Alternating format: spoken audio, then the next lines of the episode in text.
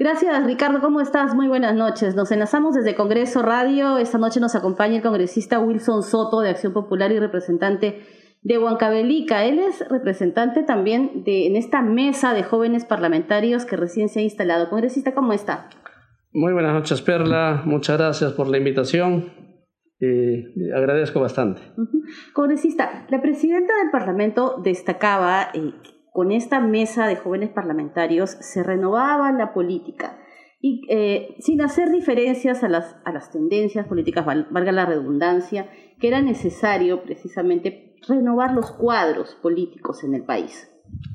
Claro, efectivamente, nosotros el día viernes por la tarde de Perla hemos tenido una mesa de jóvenes parlamentarios en el cual eh, la presidenta del Congreso nos ha acompañado, en, el cual también hemos estado varios jóvenes parlamentarios de diferentes tiendas políticas. Yo creo que es momento también que hay este que los actores políticos también sean la juventud. Entonces eh, hemos estado en diferentes tiendas políticas y justamente esta mesa eh, ha sido un acto protocolar. Todavía no, no tenemos la, la presidenta el vicepresidente, el secretario, seguramente en, en esta semana estaremos eh, eligiendo. Eh, a partir de ese, entonces estaremos nosotros trabajando y haciendo algunas iniciativas legislativas en favor de la juventud. Sí, congresista Soto, ¿cómo está usted? Buenas noches. A eso quería ir porque es tremenda responsabilidad eh, formar parte de una directiva de un parlamento joven. Usted justamente como integrante, ¿qué propuestas va a traer desde, sobre todo desde la zona del interior del país? Eh, Ricardo, eh, todavía no hemos conformado todavía la directiva. Seguramente en, esta, en estos días eh, ya se estará eligiéndose, pero también ahí recuerda que representamos de diferentes tiendas políticas. Correcto. Y en mayor parte este, el día viernes ha sido un día histórico para el Congreso de la República, ¿no? el tema es trabajar, legislar en favor de la juventud. Yo sé que en la actualidad eh, pero también aquí también tiene que cumplir un rol muy importante los partidos políticos. Si bien es cierto, en los últimos años no había un espacio para la juventud. Es muy importante que nosotros, que la juventud también que se involucre en el tema político. Actualmente también se ve eh, en los diferentes ministerios, pues no hay, no hay muchos, ¿no? La juventud que esté ejerciendo algún cargo público. Entonces es muy importante también promover también. Entonces nosotros estoy seguro, a partir de lo que se va a instalar esta mesa de jóvenes parlamentarios, nosotros vamos a impulsar algunas iniciativas legislativas pensando en la juventud del Perú. Congresista, y además que como representante de Huancavelica también imagino usted durante sus semanas de representación siempre ha estado recogiendo las demandas en lo que es salud, educación, transportes, por ejemplo, el tema de la conectividad. Estos temas también se pueden llevar usted como joven parlamentario a, debates en, lugares como estos, ¿no? como el tema de la, mesa de jóvenes parlamentarios. Claro, efectivamente, por ejemplo, si hablamos de la conectividad, no solamente de Huancavelica, estoy hablando también de regiones de Ayacucho, de Apurímac, de Cusco, de Huánuco, ¿no? de Huancavelica, de Jonín y sobre todo también de los hijos de, los campesinos, ¿no? de las zonas rurales. El eh, problema con esta pandemia también ha pasado, pues gran parte en, en las zonas rurales no hay la conectividad. Entonces justamente nosotros estamos haciendo un, este, el día viernes conjuntamente con la Comisión de Transportes y Comunicaciones, con el Ministro de Transportes y Comunicaciones, la segunda audiencia pública descentralizada en la región de Huancavelica, justamente para tocar estos temas de la conectividad, porque es muy importante la educación. La educación es la única arma poderosa para salir de la pobreza, pero esta pandemia también nos ha desnudado nuestra triste realidad. Sin la educación, mi región de Huancavelica seguirá siendo pobre, más aún pues eh, como reitero, en las zonas rurales no hay la conectividad Internet. Entonces, eh, muchos de, de, la juventud, por ejemplo, lamentablemente no tienen este aparato. ¿Y cómo van a poder estudiar? ¿Cómo van a poder captar de día a día la enseñanza que se hace pues, eh, en, los, en los colegios? Pero en las zonas rurales, pues, es lamentable, esta pandemia pues, nos ha asustado. Descentralizada esta sesión, ¿no? Así es, como descentralizada. Sí, Ricardo. Sí, yo, quería agregar algo a este tema de la conectividad. Eh, ¿Cuál es el índice que tiene al menos en Huancavelica? ¿Qué porcentaje de la región logra tener internet? Claro, preguntar internet en su casa es mucho más difícil. Probablemente de qué manera o cómo están haciendo los chicos ahora para poder tener clase online. Mira, Ricardo, este, según la estadística, hay 119 mil estudiantes en la región de Huancavelica. Correcto. De los 119 mil, solo el 23 mil alumnos han recibido el tablet.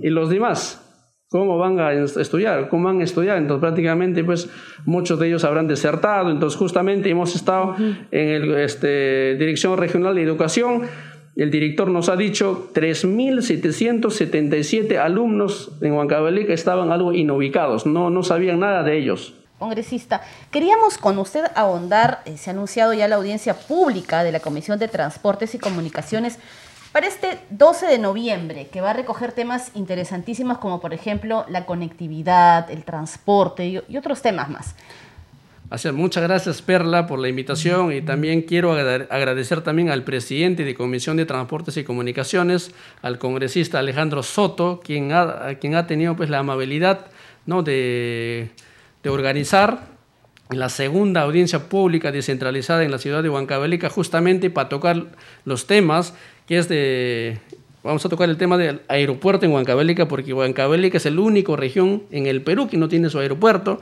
Vamos a tocar el problema de la conectividad, vamos a tocar el problema de tren macho. Tenemos nuestro tren macho que prácticamente se el pro inversión se ha pasado licitando cinco veces hasta, hasta la fecha, no funciona y ese tren prácticamente pues, este, beneficiaba a 250 mil habitantes de Huancavelica.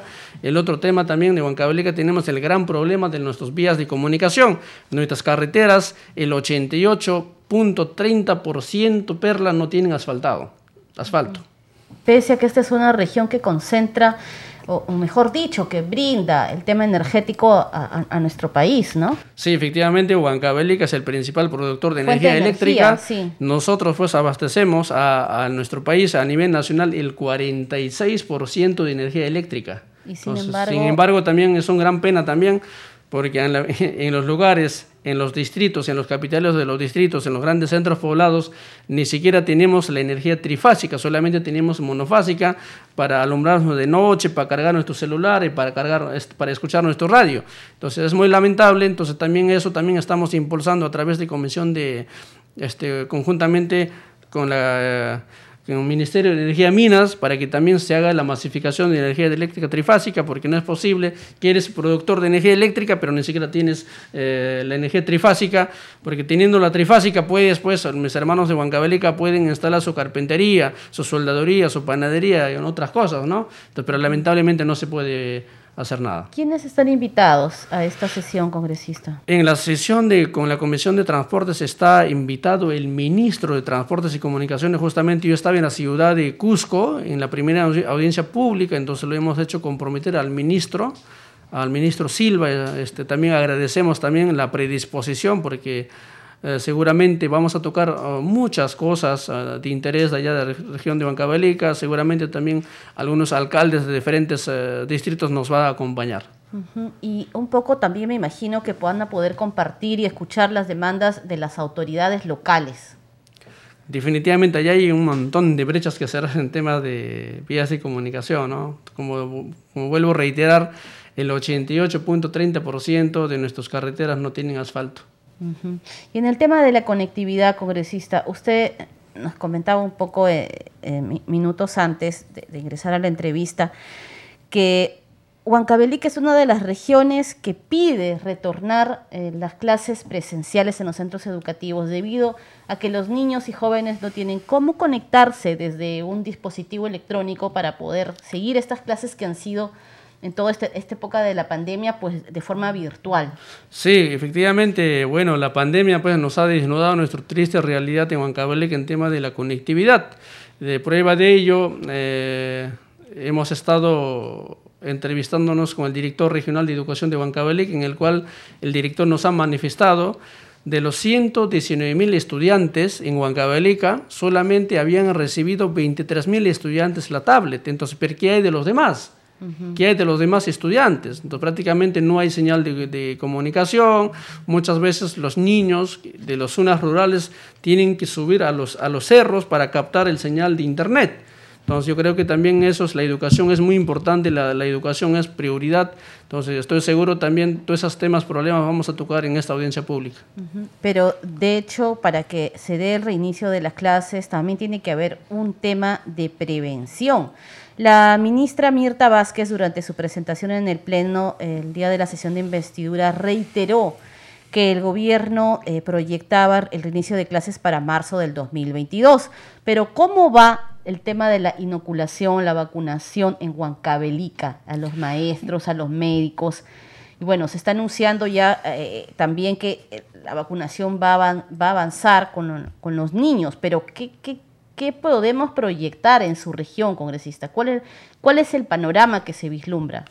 Bueno, hemos estado nosotros en la semana de representación en los diferentes puntos de Huancavelica, en el cual también allá los padres de familia más bien estaban pidiendo que las clases sean presenciales. ¿Por qué? Porque como no es posible, pues, por ejemplo, solamente, como te decía antes, se los de 119 mil estudiantes. El gobierno les ha proporcionado tablet, ciento, no, de los 119 mil, 23 mil para solamente para 23 mil estudiantes. Entonces, ¿cuánto cuesta de repente en este aparato recargar todos los días con 3 soles, 5 soles, súmalo ¿no? al mes? Entonces muchas veces, a veces las megas se van rápido en esos aparatos, entonces, y la, el pedido de la población era pues que las clases sean presenciales. Claro, seguramente hay que hacer con mucho cuidado, de repente con la protección de vida, ¿no? Siguiendo también los lineamientos de MINSA sobre el tema de la pandemia, ¿no? ¿Cómo va el proceso de la vacunación en su región? En proceso de vacunación, Huancavelica se ha avanzado regular. Creo que este, justo nos decía el director de Regional de Educación, estaban solicitándole que la vacuna sea de 12 a 17 años. Pero también hay un sector de población, también se han vacunado, ¿no? Sobre todo los adultos, y ya no quisieron vacunarse con la segunda dosis. Entonces también hay que hacer concientizar a la población, entonces creo que también ahí va a cumplir un rol muy importante el personal de la salud. Muy bien, congresista. Muchas gracias por habernos acompañado esta noche aquí en el día con el Congreso. Éxitos en su gestión y en cualquier momento estaremos nuevamente con Muchas gracias, Perla, por la invitación. De verdad, para mí es un honor estar en tu programa. Muchas gracias, congresista. Muy buenas, noches a todos.